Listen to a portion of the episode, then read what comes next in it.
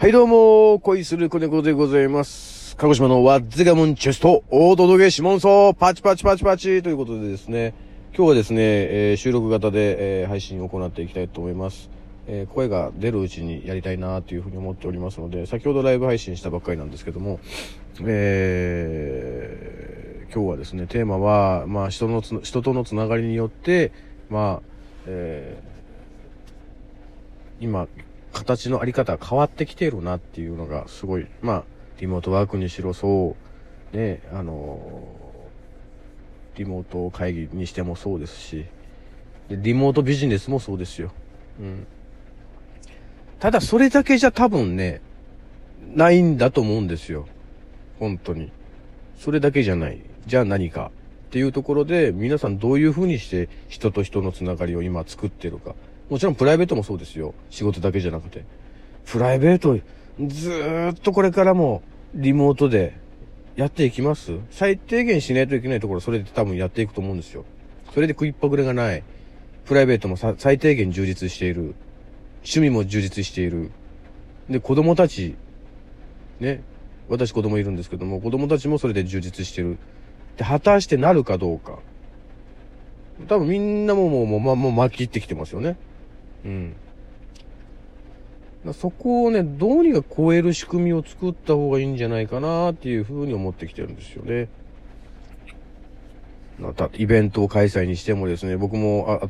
あ、あの、早く副業を再開したり、趣味をね、もっとこう、拡大したりとかね、あの、いろんな人にも会っていきたいんですけど、どうしても介護の仕事をしているということで、なかなかやっぱりその、うん、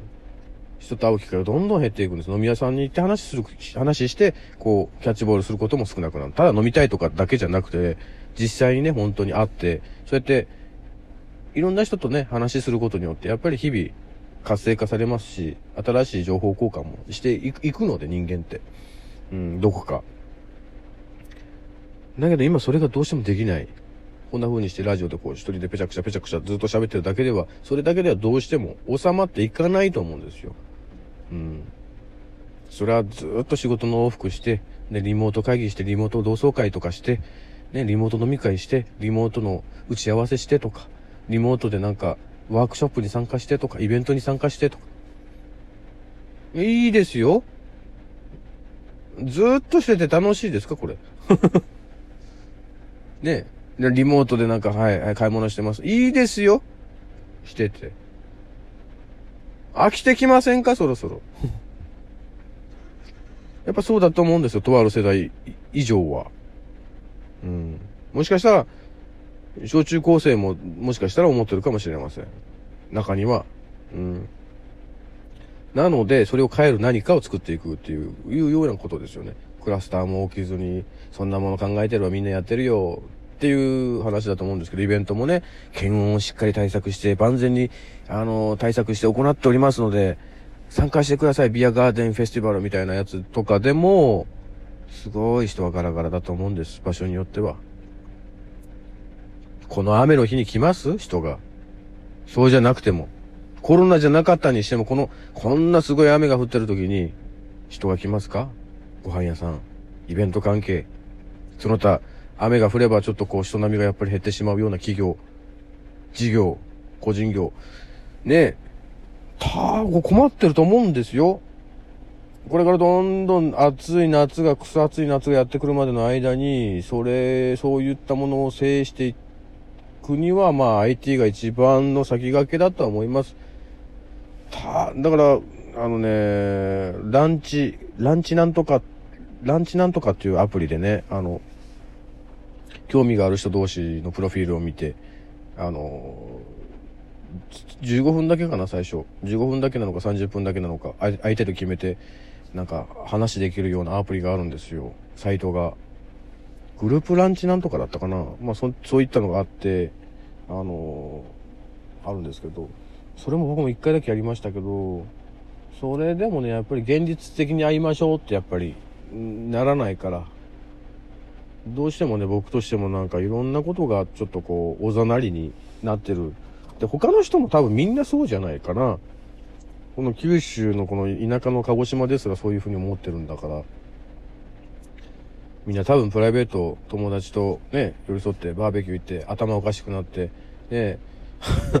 国立記念公園の石に落書きしちゃったとかっていう始末にならないようにですね、なんかこう新しい流れをね、どういう風にしてみんな作ってるだろう、もしくは工夫してるだろうって、ずっと家で本を読んでるだけでも、Amazon プライブ読んでるだけでもいかないし、ね、携帯ポチポチしたり、アプリのゲームしたりとかね、あの音楽聴いたりしても、まあさ、キリがない、あの、もう、先がないじゃないですか。うん。なんかそこに一つもう一味、もう一、もう二味、二味、もう一展開ね、なんかできないかっていうふうに個人的にすごい思ってて。うん、この後残り10分もないかぐらいですけど、その中でね、なんかこう話しながら考えながら絞り出せないかなっていう時間にしたいなと思ってるんですよ。ちょっとでもヒントになれば、アーカイブが残れば多分できますから、それぐらい集中して何かこう発信してる間にこうひらめく。俺はひらめくぞっていう いう回にしようと思ってですね。物流関係はただ送って届く。うん。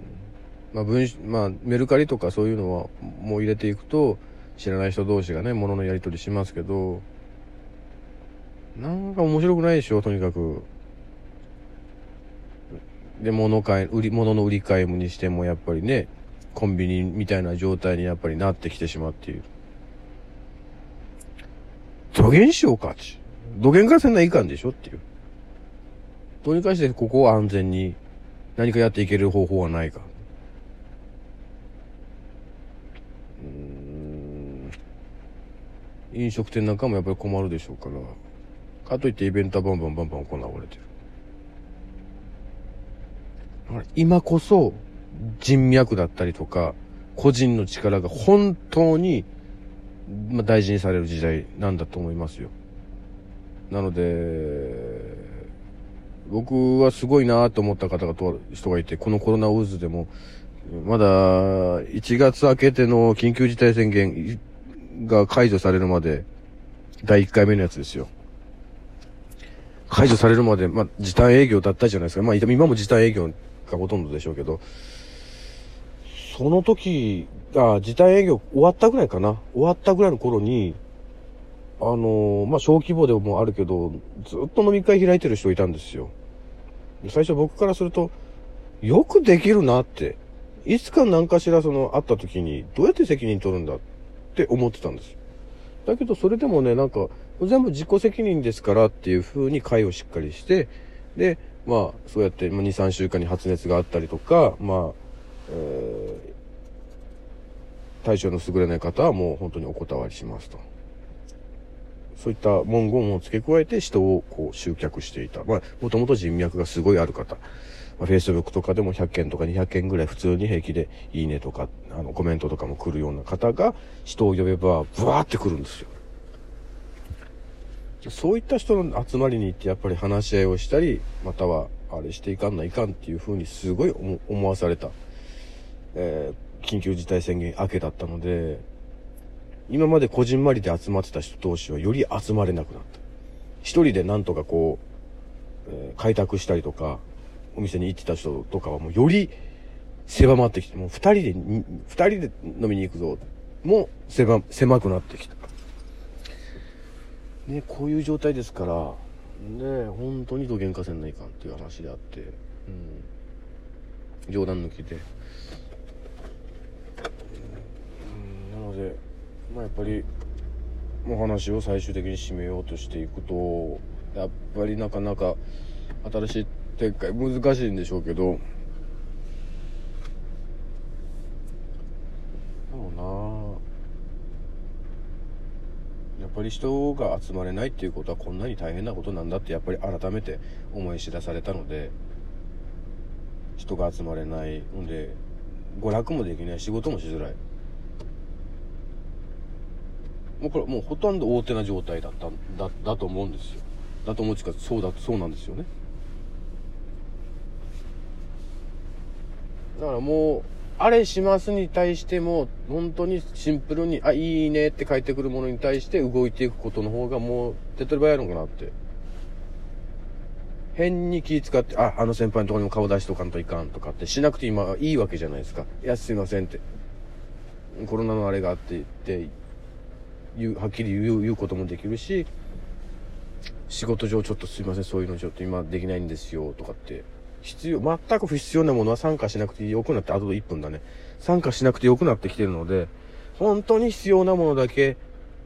それで動いていく、集まる。実行していくっていうことの繰り返しをしていけば、本当はこれ一番いいやり方だと思うんですけど、それしかないですよ。何にしても。で、コラボが何だろうが、もうそんなこと最初から分かっててやることの方が多いはずですから、今は。だから、みんな今怖くなってると思うんですよ。だけど今一番チャレンジしていかないといけない時だと思っています。暑くなる前にね。はい。では、もうお疲れ様でした。